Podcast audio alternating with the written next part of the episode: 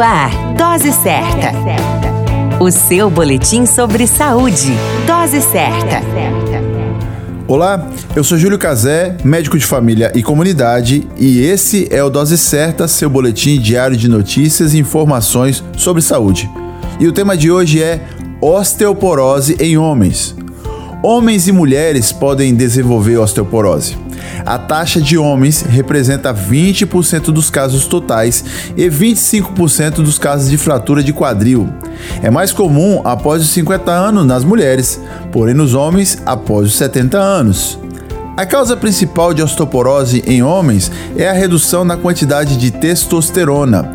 São considerados fatores de risco a alimentação com pouca quantidade de cálcio, a falta de prática de exercícios físicos, o tabagismo, o alcoolismo, o uso crônico de corticoides, o tratamento medicamentoso para cânceres e o histórico familiar de osteoporose.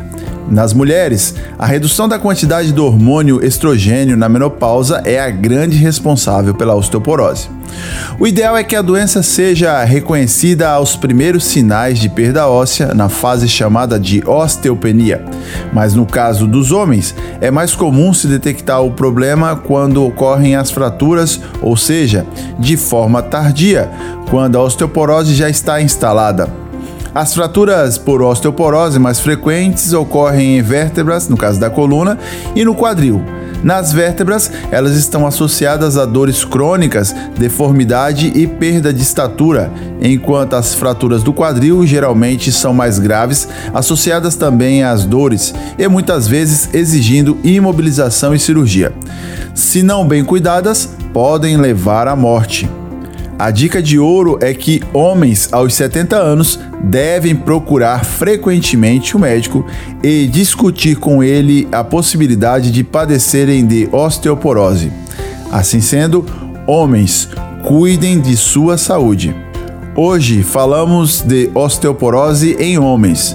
Referência: Hospital Sírio-Libanês e plataformas digitais. A qualquer momento retornamos com mais informações. Esse é o Dose Certa, seu boletim diário de notícias. Eu sou Júlio Cazé, médico de família e comunidade. Dose Certa, o seu boletim sobre saúde. Dose certa.